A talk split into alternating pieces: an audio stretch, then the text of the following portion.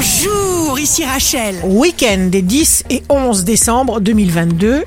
Bonne santé pour la balance et le capricorne. Parce que vous sentez dans quelle direction souffle le vent, vous allez éviter toute dispersion.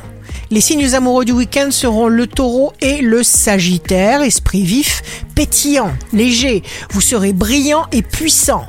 Les signes forts du week-end seront le Sagittaire et le Bélier, agissez d'abord pour vous, mettez tous vos talents en valeur et sortez. Ici Rachel. Rendez-vous demain dès 6h dans Scoop Matin sur Radio Scoop pour notre horoscope.